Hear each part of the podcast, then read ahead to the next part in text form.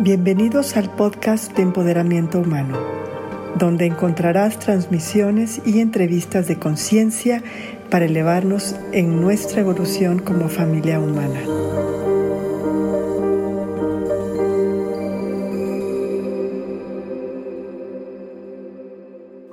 Bienvenidos al podcast de Empoderamiento Humano. Soy su coanfitriona Ivonne de la Flor y aquí estoy con mi coanfitriona Rebe Montero, que creo que ya nos vamos a quedar, Rebe, tú y yo en el podcast, ¿verdad? Sí, ya les iremos contando las novedades que tenemos, eh, de cómo lo vamos a seguir manejando tú y yo. Y me da muchísimo gusto estar aquí contigo, Ivonne, y con el invitado que tenemos hoy. Cuéntanos acerca de Kiwa. Ok, primero les voy a decir un poquito de él. Nuestro invitado nació en Morelos, México, en el año de 1987. Oh my gosh, yo siempre creí, que éramos de la misma edad y al parecer yo soy su ancestra, pero bueno. Equiwa Adler Beléndez es el autor del libro Soy, I Am, Palabras Inagotables, que en inglés es Never Ending Words, Weaver and Love on Wheels. Equiwa es graduado del colegio uh, Bard de Simon's Rock en Hampshire College, creo que sí. Estudió eh, poesía, teatro y religiones, eh, world religions, religiones del mundo. Su historia de vida y poesía han sido ah, demostradas, han sido presentadas en NBC, NBC, y ha sido, ha recibido em, galardones y la mención honoraria por el concurso del Premio Nacional de la Juventud, National Prize for the Youth. Él fue dos veces eh, galardonado o entregado este, dos eh, becas de seis meses por el FONCA, the National Institute for Support of the Arts. Equiwa ha, dado muchísimas pláticas, lecturas, eh, talleres en colegios, en todas las áreas de colegiales, ¿no? secundarias y festivales, tanto en México como en los Estados Unidos. Equiwa, bienvenido, mi amor. Muchas gracias, Ivonne. Qué gusto estar aquí. Gracias por invitarme. Oye, ¿sabes qué, Kiwa? ¿Cómo me acuerdo eh, eh, cuando nos conocimos en Tepoztlán y la poderosa energía que venía de ti como de chamán? Eh, y también me acuerdo de tu mamá y de tu hermano, de tu hermano. Ya, oye, necesito otra llamada porque ahorita ya me di cuenta que me iba a poner a platicar contigo de que cómo has estado, ¿sabes? Y aquí está Rebe con nosotros, pero me encanta que estés aquí. Eres, eres un alma muy, este, pues que viene, que viene, yo creo, ¿no? Que viene a decirle a la gente la capacidad que tiene no solamente el corazón, sino la mente y la habilidad del poder de la intención y del poder de la decisión. Así que, Ekiwa, ¿por qué no empiezas un poquito a contarle a la gente quién es Ekiwa Adler y cómo empieza la historia de este gran poeta, escritor, exponente Ekiwa? Pues me encanta lo que dices porque este tipo de entrevistas también son una gran excusa para seguir conversando a profundidad mm. y seguir conociéndonos y eso es algo que aprecio de tu podcast, que se siente la intención de conversar con el mundo.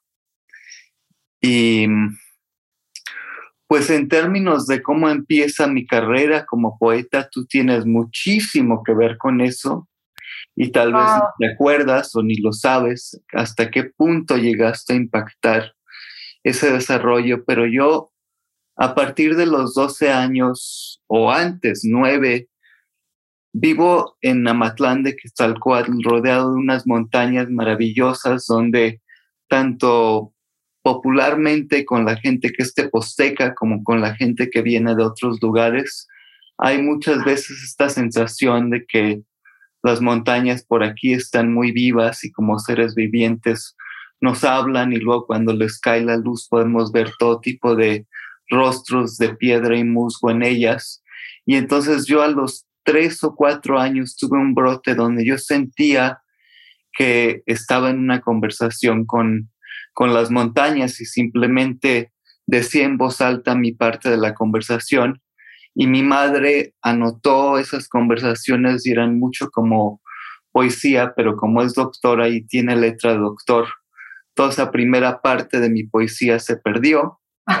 y luego a los por 12 años me llega uno de tus correos masivos de Mastery Network, oh donde incluiste un poema de Jalaluddin Rumi. A mí ya me interesaba la poesía como lo que me brotaba en ese momento, pero no me interesaba realmente leer o estudiar poesía y no sabía que me interesaba. Y de repente leo en uno de esos forwards masivos el poema del poeta persa Jalaluddin Rumi que dice, el doctor me dijo, tráeme estas, toma estas pastillas y yo tomé estas pastillas. El doctor me dijo, cúbrete de lana y me cubrí de lana. Y luego el doctor me dijo, quítate de los labios el vino del ser amado. Y yo dije, adiós, doctor. Ay, Equiwa, wow, mira, me pones chinita la piel apenas. ¿Hace cuántos años fue esto? Y es mi poesía favorita de Rumi. Pues yo tenía 12 años y oh en ese momento que leí ese correo, supe que la poesía era mi camino, fue como un relámpago inconfundible. Y además me interesó tanto y me causó tanta sensación en la piel que investigué más sobre el poema y me di cuenta que en, que en ese momento y en la cultura islámica está prohibido para los que son muy devotos tomar vino y entonces habla de cómo a través de las palabras uno puede llegar a un estado de embriaguez y a través del gozo y a través de la conversación y el encuentro. Y entonces dije, pues me quiero dedicar a eso, a buscar las gotitas del ser amado. Y, y, y he seguido siendo ese tipo de borracho desde entonces, Ivonne. Wow. wow ok, Equiwa, tú acabas de llevar el podcast, creo que Rebe, que está al otro lado, Rebe, Rebe y yo hemos trabajado desde hace más de 22 años. De hecho, eh, tú conocías a Alex Slucky, ¿no? Porque a través de Alex Slucky conocí a tu mamá, a tu mamá, fue la bendición de conocerlos a ustedes. De hecho, ustedes estuvieron en, el, en la ceremonia del agua que le hicimos a mi hija cuando tenía dos años. Por supuesto. Tú la, guiaste. Oye, pero lo que estás hablando es tan, tan sutil y tan, de una energía y una frecuencia tan elevada que viene del corazón. Y creo que es importante contarle a la gente porque un poquito de tu historia antes. O sea, yo me relaciono mucho contigo porque tú sabes, yo tuve un accidente de coche, ¿no? Tuve un accidente donde perdí un brazo, ¿no? Me lo cosieron, etcétera.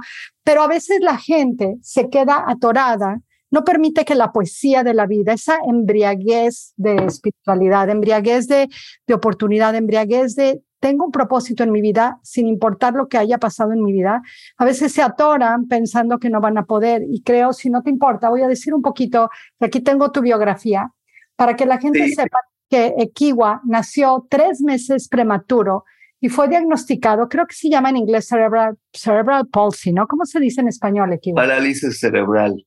Parálisis cerebral. Y como resultado, él no podía caminar y usa una silla de ruedas motorizada para poderse mover.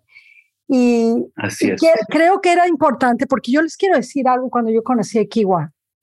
Aunque su cuerpo estaba en una silla de ruedas, su mente no estaba ahí. Y él hacía, no, yo me recuerdo, porque yo me, yo me relacioné con él, porque yo recuerdo no poder, que me dijeron los doctores, nunca vas a poder caminar, no vas a tener brazo. Yo me recuerdo rodar de mi cama, gatear con un brazo hacia el baño. O sea, yo quería ser muy independiente y yo lo reconocí en ti, pero tú tenías 12. O sea, cuando ya yo te conocí, o, o 11 años, ¿no? Antes de... Exacto. Pero antes de pasar a ese tema que es tan importante, sí quiero recalcar el darte las gracias ah. por, ese, por ese poema y ese espacio que abriste, porque realmente lanzó toda mi carrera, todo mi camino de vida y, y ya es algo que he contado tantas veces con, con una de esas de un correo tuyo donde me mandaste ese poema y también Enrique fue parte de presentármelo. Em, que nunca te lo he agradecido públicamente. Entonces, realmente para mí es una gran lección de que uno nunca sabe las semillas de conciencia que está sembrando en otra persona, porque a lo mejor tú no te dabas cuenta en ese momento que ese poema iba a marcar un antes y después en mi vida, pero ahora quiero hacértelo saber. Wow, mil gracias. No, no me lo esperaba y me conmueve y, y me reafirma que lo que yo tengo un, core value, ¿no? Un valor en mi trabajo de que no importa con que una persona sea servida, para mí yo continúo haciendo mi misión de vida, así que esto me lo confirma. Entonces, cuéntanos un poquito de la historia. ¿Cómo es que Kiwa, no? Eh, es, o sea, yo veo a gente que, por ejemplo, o sea, yo lo veo, ¿no? Con mi brazo que no lo puedo mover, etcétera. Tú con, eh, con esta situación que te entregó la vida, etcétera. Y, nos veo más libres, Kiwa, sin hacer menos a nadie pero mucha gente está atorada porque cree que su problema es como, es una parálisis analítica. Y tú has tenido mucho movimiento espiritual, mental. ¿Cómo, cómo, cómo ha sido esta transformación para ti? ¿Qué es lo que te hace moverte y caminar y llegar tan elevado eh, con, con, esta, con esta situación que te entregó el Gran Espíritu? Muchas gracias por esa pregunta.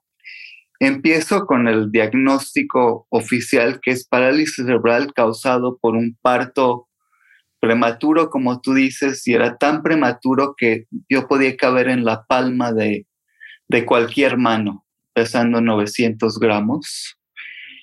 Y a raíz de eso voy poco a poco descubriendo que mi movilidad es distinta, y justamente me traes toda una serie de recuerdos porque en ese momento de mi vida que me, conociste a los 12 años, en el contexto de Tepoztlán, que es un pueblo donde hay muchas personas, no por poner una etiqueta, pero para pintar el paisaje como en esos movimientos hippies ecológicos de espiritualidad, de New Age, de búsqueda, una de las maneras en las cuales la gente abordaba el hecho de que yo naciera con una discapacidad era en verme como un ser que tenía una parte incompleta y otra parte eh, más elevada o como, como de chamán o como de visionario.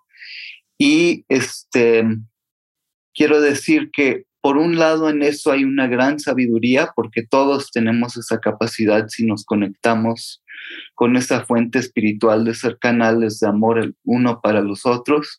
Y por otro lado también eso tiene su, su sombra, porque entonces habían otras partes de mi ser que se querían expresar tan pronto cumplí los 13 años, que tenían que ver con el aspecto de mi sexualidad, por ejemplo, de tener unas amistades más íntimas con otras personas, de expresar toda la gama de emociones, ¿no? Desde, desde el enojo, el deseo.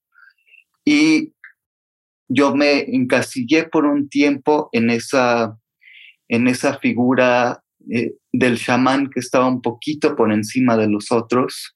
Y entonces todo mi trabajo en los últimos años ha sido este, decir, el hecho de yo tener una discapacidad no me salva de, de ningún tipo de defecto y tampoco me salva de mis propias virtudes. Más bien el camino más espiritual para mí es en honrar lo profundamente humano y no puedo pensar en otra cosa más espiritual en esta vida para mí que eso.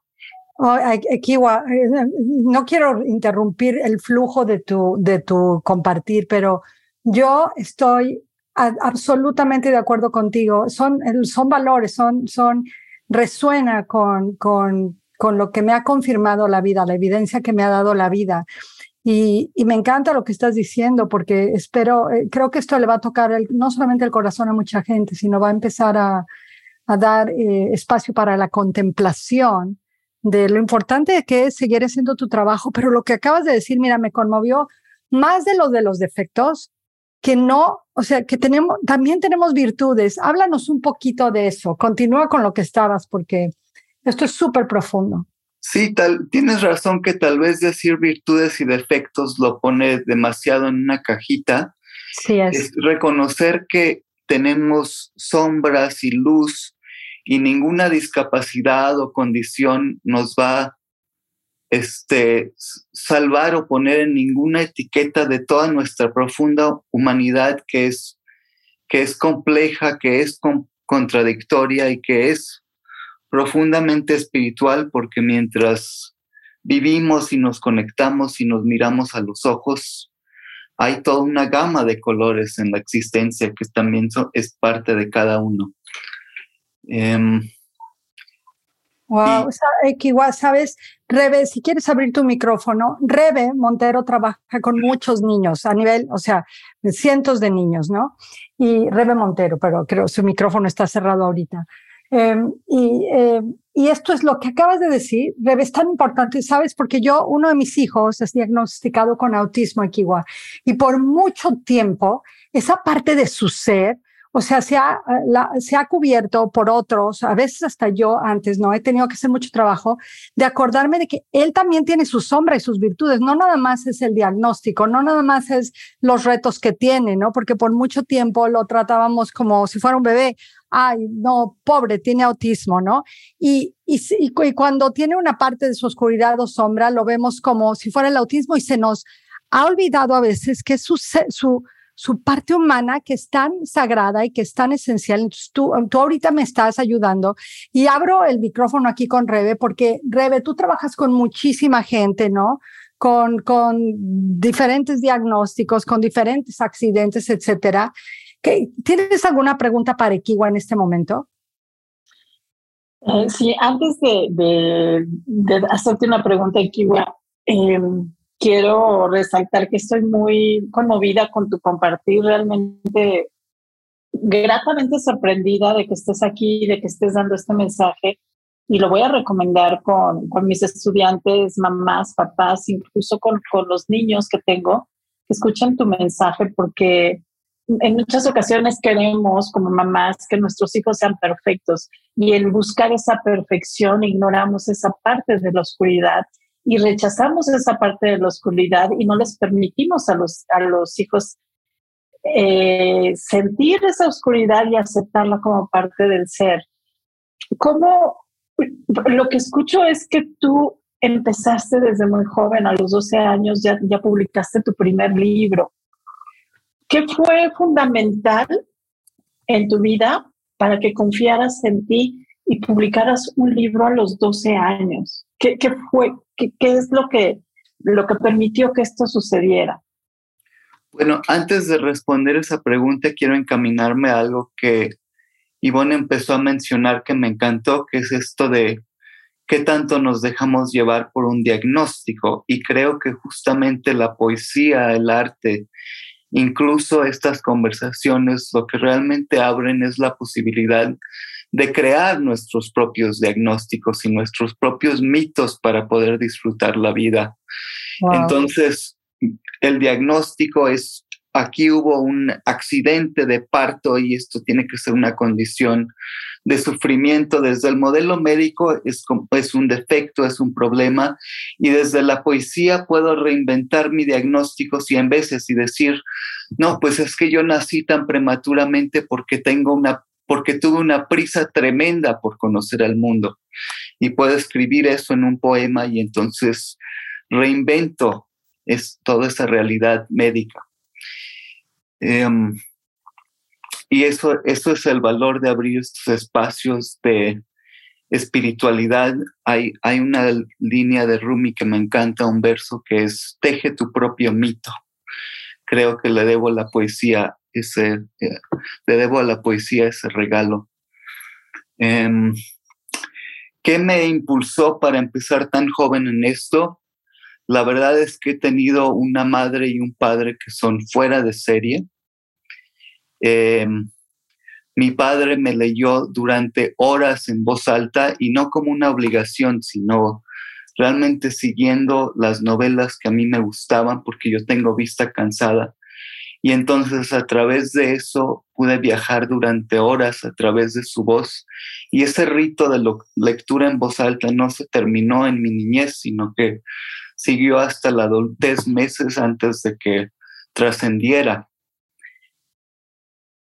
Y mi madre siempre me ha abierto estos espacios de conversar acerca de la espiritualidad, de decirme, cuéntame de tus sueños, de presentarme con personas como Yvonne, por ejemplo.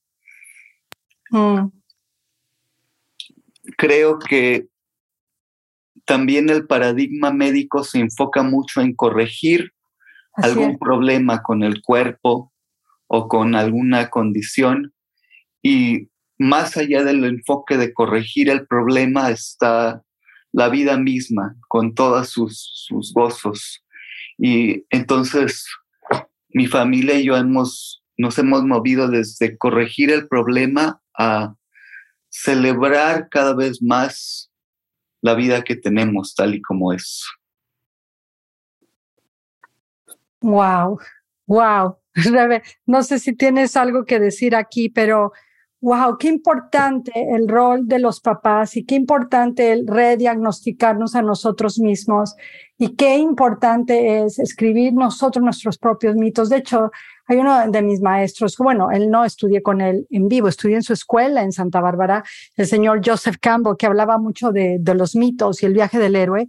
Y él decía, tienes que crear tu propio mito, porque si no vas a estar vas a ser eh, o esclavo o, participante en los mitos ya creados por alguien más. Y cuando tú creas tu propio mito, creas no nada más tu propia realidad, pero empiezas a crear nueva magia, empiezas a traer la gente adecuada, los maestros aparecen, los alumnos aparecen y el amor aparece. Que creo que, Kiwa, a ti, tú te casaste, o sea, quiero que la gente sepa, porque hay mucha gente que nos escucha que está limitada porque, mire, Kiwa, ayer hablé con una persona, mi Sibón, ya tengo 50 años, nunca voy a encontrar amor en mi vida. Y ahorita estoy hablando contigo, que eres un borracho de la divinidad, ¿no? Un, un estático, más que borracho. O sea, tú uso esa palabra por la frase de Rumi, pero esto se le llaman los estáticos, ecstatics, como Rumi.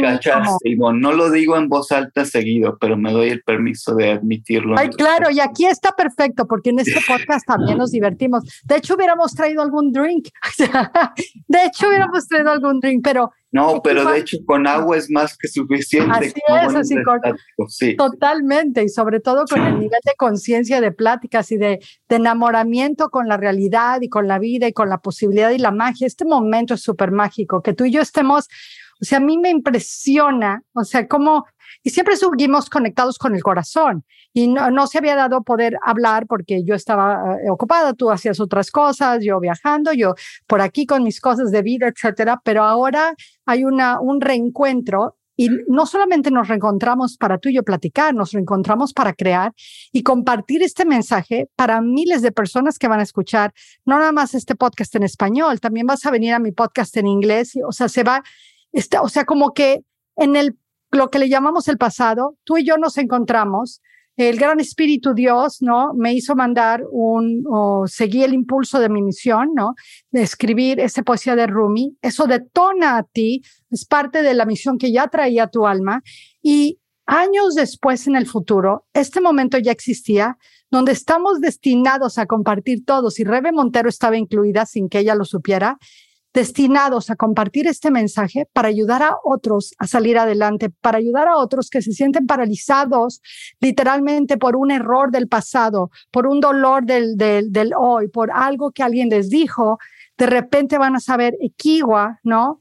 Que tuvo este diagnóstico médico, ¿no? Que al igual que yo, no, no caminarás, no harás eso, no el otro, el otro.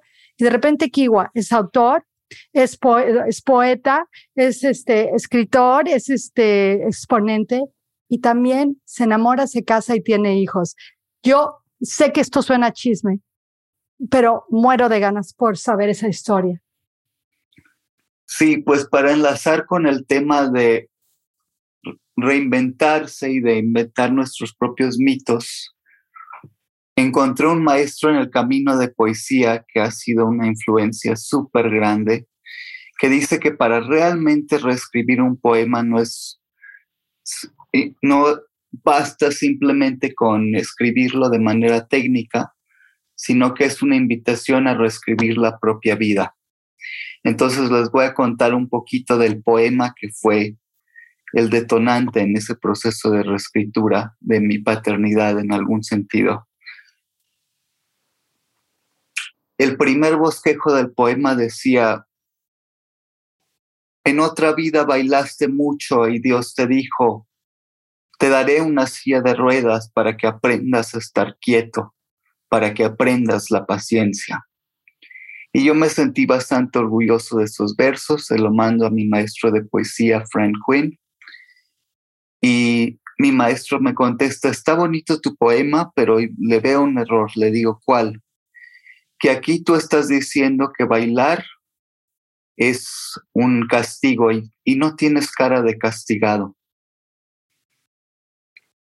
¿Y qué tal si ya no vivieras tu silla de ruedas como una especie de castigo o karma espiritual que estás pagando, sino como una extensión de tu alegría y de tu ser? Oh my God. Y entonces el segundo bosquejo del poema fue pacté por esta silla de ruedas. Y fue admitir que con todos los retos que tiene estar en una silla de ruedas, porque no es que no tenga sus retos, momentos difíciles, sobre todo el reto de que ves que otros, otros cuerpos andan con un ritmo mucho más veloz y, quiere, y, quiero ir a ese ritmo, pero también sé que de pronto el ir a ese ritmo le implica a otros todo un esfuerzo, entonces mucho la pregunta que surge es hasta dónde pido, hasta dónde me encargo yo, dónde está el límite, como en cualquier buena relación. Pero el poder decir en el segundo bosquejo, pacté por mi silla de ruedas e imaginar que mi, primer cuerpo se consumió en el, en el gozo de la danza y mi segundo cuerpo es este cuerpo que tengo y mi tercer cuerpo es el cuerpo de la poesía y del arte, que es ese cuerpo de lo que va más allá de ti y de tu personalidad. Esto me posicionó ya no en un lugar de víctima o de chamán, sino simplemente como otro ser humano atreviéndose a expresar sus deseos. Wow, no, no, no, wow. Esto está tan profundo, estamos en silencio, pero sé esto que hay que tener la eh, conversación. Me encanta, ¿sabes qué, Kiwami? Me encanta eso de que te posicionaste como humano. Para mí, la más grande misión de cada persona no es ser soy la estrella, soy, soy speaker, soy autor, soy mamá, ¿no? Mucha gente tiene su identidad de que soy la mamá de y para eso vivo y no se dan cuenta que eso es como muy limitante. Lo más importante es ser humano. No se necesita ninguna otra no, ninguna otra, ¿cómo se diría? Maquillaje, maquillaje de actividad, eh, de, de, quién soy por lo que hago, sino simplemente el quién soy por quien yo soy, por el ser que yo estoy emanando, por el mito y la reinvención que yo estoy creando en mi existencia. Es que, yo creo cuando te escucho hablar es que hay tantas, hay, hay tantas historias y tantas preguntas que quiero contarte porque... Cuenta, cuenta, cuenta. Muy fuerte el campo de energía que se arma entre nosotros. Ay, sí, ya y, Y, este, y no sé cuándo parar, por dónde empezar, pero bueno, tú me vas guiando. Sí, tú, tú eh, donde quieras. Este, tú vas a poder regresar a este podcast cuantas veces quieras. Y todas estas historias que estoy contando, de algún modo, realmente se encuentran documentadas de manera más jugosa, es en mi libro de poesía Amor sobre Ruedas, publicado por Editorial 17, que es el que estoy presentando en distintos contextos, algunos más guiados hacia la inclusión de personas con discapacidad, otros más guiados hacia la creación literaria, pero es muy importante para mí seguir difundiendo este libro Amor sobre Ruedas, donde además vienen registradas estas historias en su máxima expresión y lo que te cuento es un poco del backstage, digamos.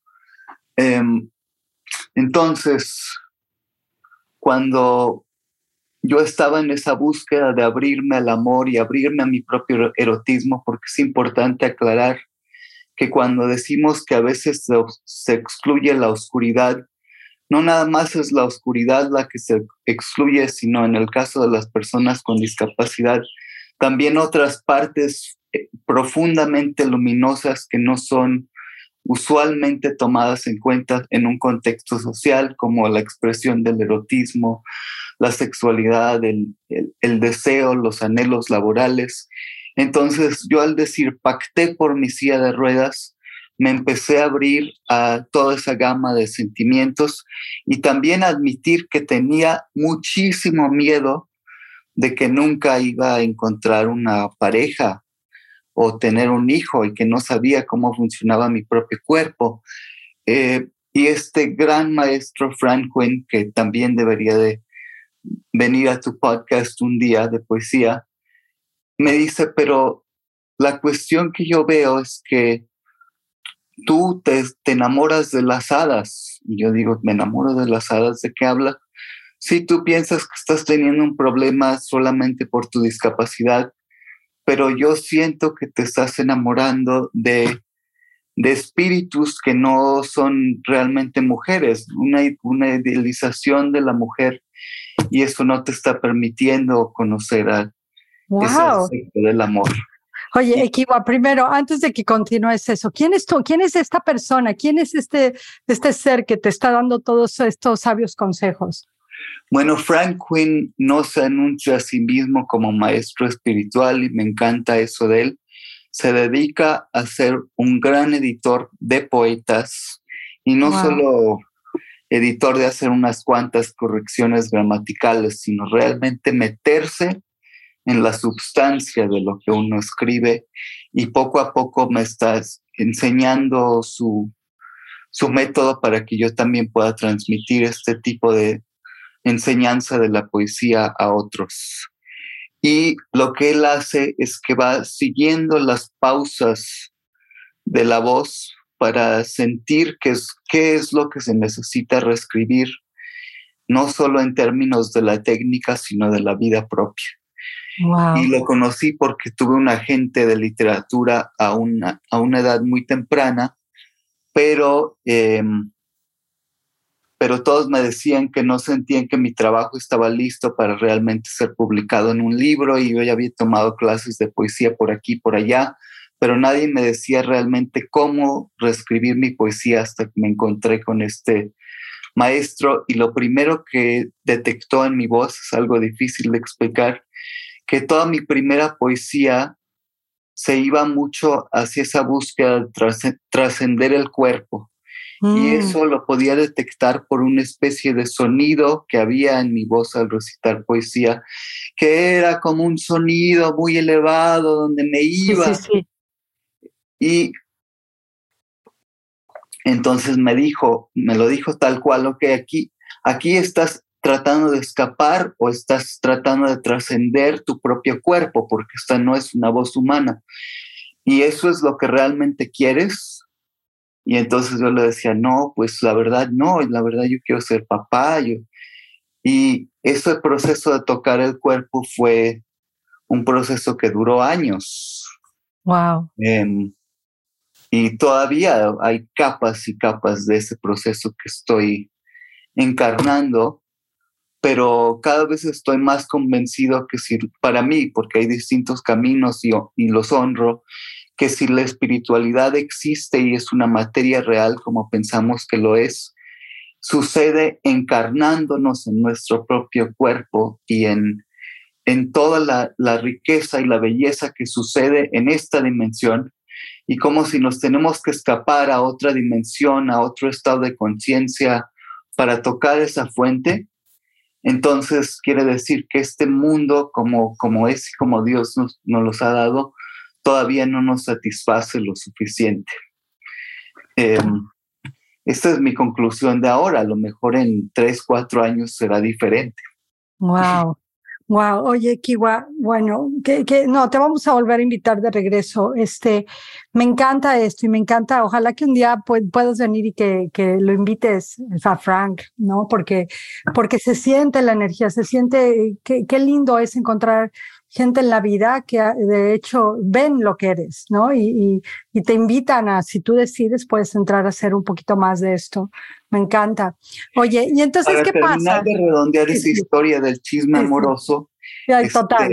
Este, yo conozco a, entonces escribo un poema que tiene que ver con admitir que me estoy enamorando de las hadas, estas energías que no son 100% reales, humanas, ¿Y quién me encuentro? Una mujer que se llama Ada y que además se dedica a hacer hadas. ¿Qué? No, no, no, no. Ok. Esto es fascinante. Esto es fascinante. Continúa, Kiwa. y se dedica a hacer hadas y a contar cuentos para niños y tiene hasta alas de hada tejidas y ahorita lo, presenté un poco como si todo fuera mi logro, pero le debo muchísimo a todo, a todo su amor, a aventarse, a vivir una super aventura de vida conmigo, tener un hijo, toda la magia que guarda y ahora, ahora estoy separado de ella. Y es que ya llevo separado varios años con un hijo hermoso y siento, siento mucha emoción, no sé cómo cómo redondear eso porque las separaciones siempre son complicadas y contradictorias. Sí, yo, yo, yo me sé, cuando me separé de Enrique también, yo te entiendo. Y sabes qué, Kiwa, esto es, esto pasa mucho en nuestros podcasts, siempre, ¿no? Cuando, ¿te acuerdas cuando entrevistamos a, ay, ¿cómo se llama? Rebe, que falleció su esposa, a Kelly Shaw. Sí, tenemos un espacio en el podcast que la verdad que la gente, los invitados y tanto nosotros, lloramos, reímos, todo, porque creo que hemos creado un espacio, somos un podcast diferente que todos, porque uno, nadie, o sea, no lo hacemos por, por dinero. Dos, es realmente una contribución a la humanidad. Y tres, realmente estamos conversando y trayendo conversaciones ante la gente que sabemos desde el corazón que les van a ayudar. Así que ah, me encanta que seas vulnerable y que nos cuentes esto.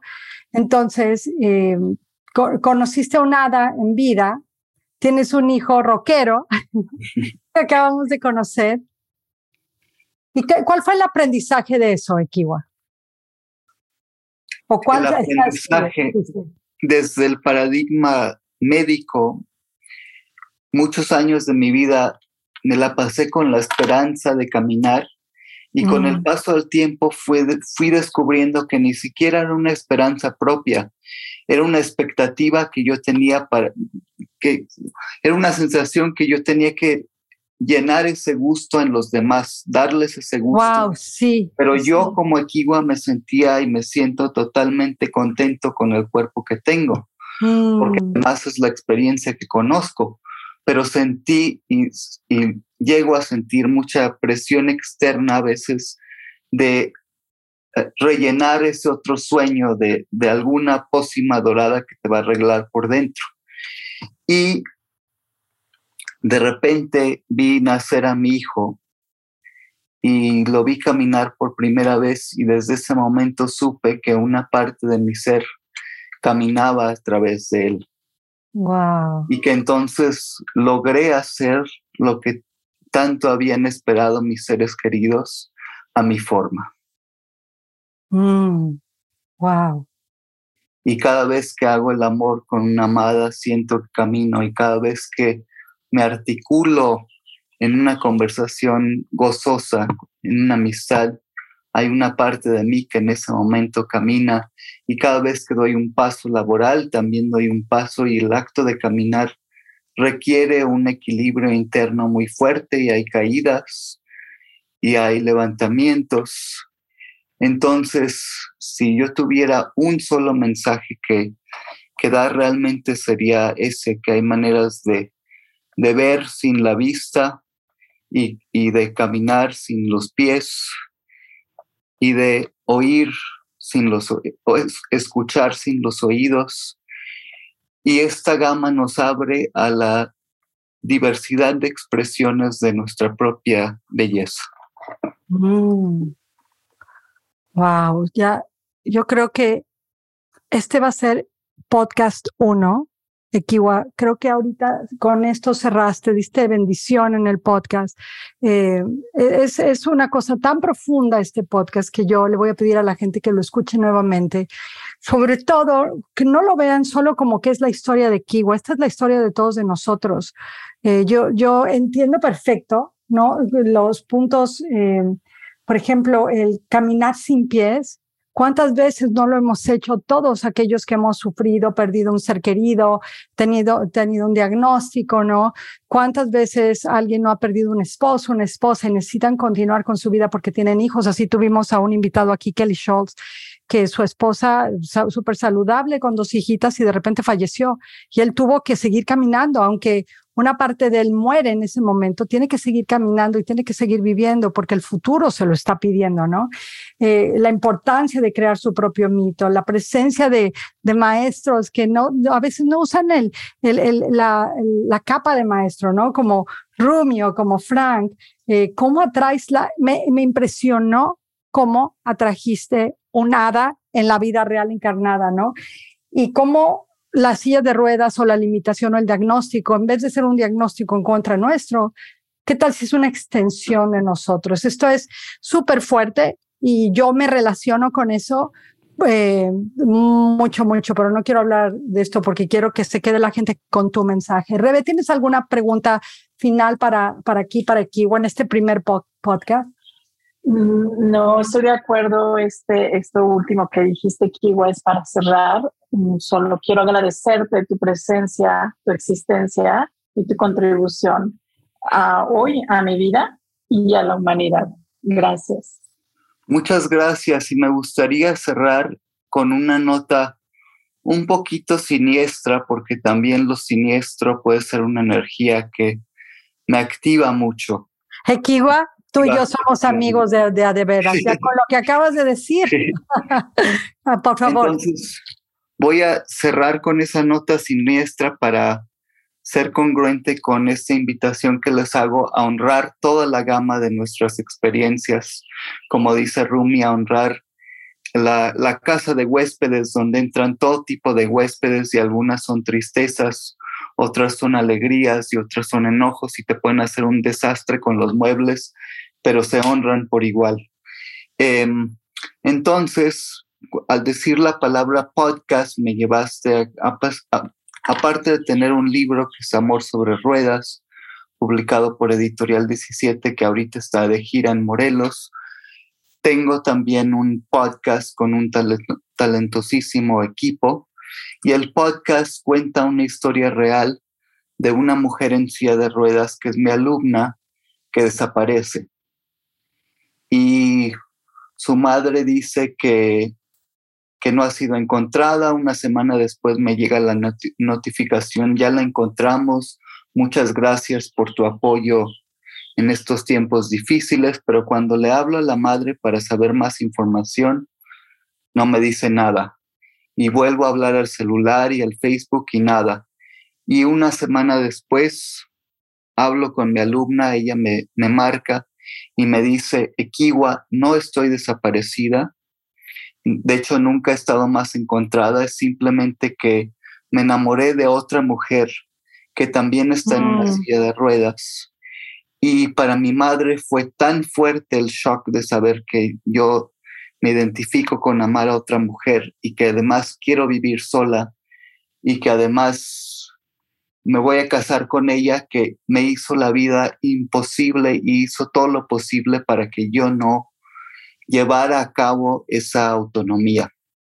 Cierro con esta nota porque por un lado hay un movimiento creciente muy bello de arte y discapacidad y por otro lado se da todavía esta dinámica en las familias de mucha sobreprotección desde el amor sin, sin dar esa libertad que cada quien tiene de elegir su sexualidad, su camino de vida. Y por eso es que estas historias son importantes porque como tú lo decías, no es solo personal, es, es una lucha mucho mayor que está sucediendo en estos momentos. Ay, me encanta, Equiwa, qué bendición, qué importante mensaje.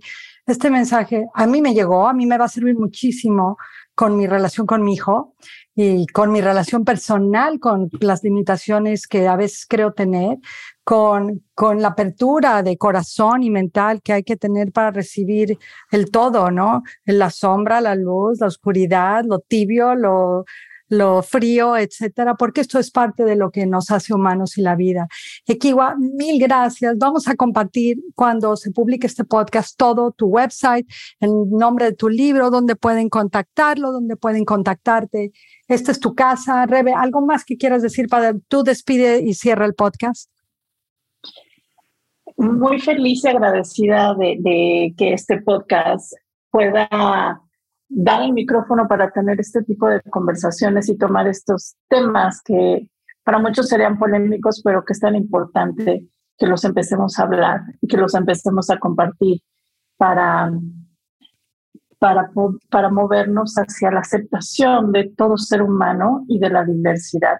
Muchas gracias, Ekiwa. Gracias, Ivonne de la Flor. Por supuesto que vamos a invitar nuevamente a Ekiwa, porque esto, esto solo fue una introducción a todo un mundo, al mundo de Kiwa.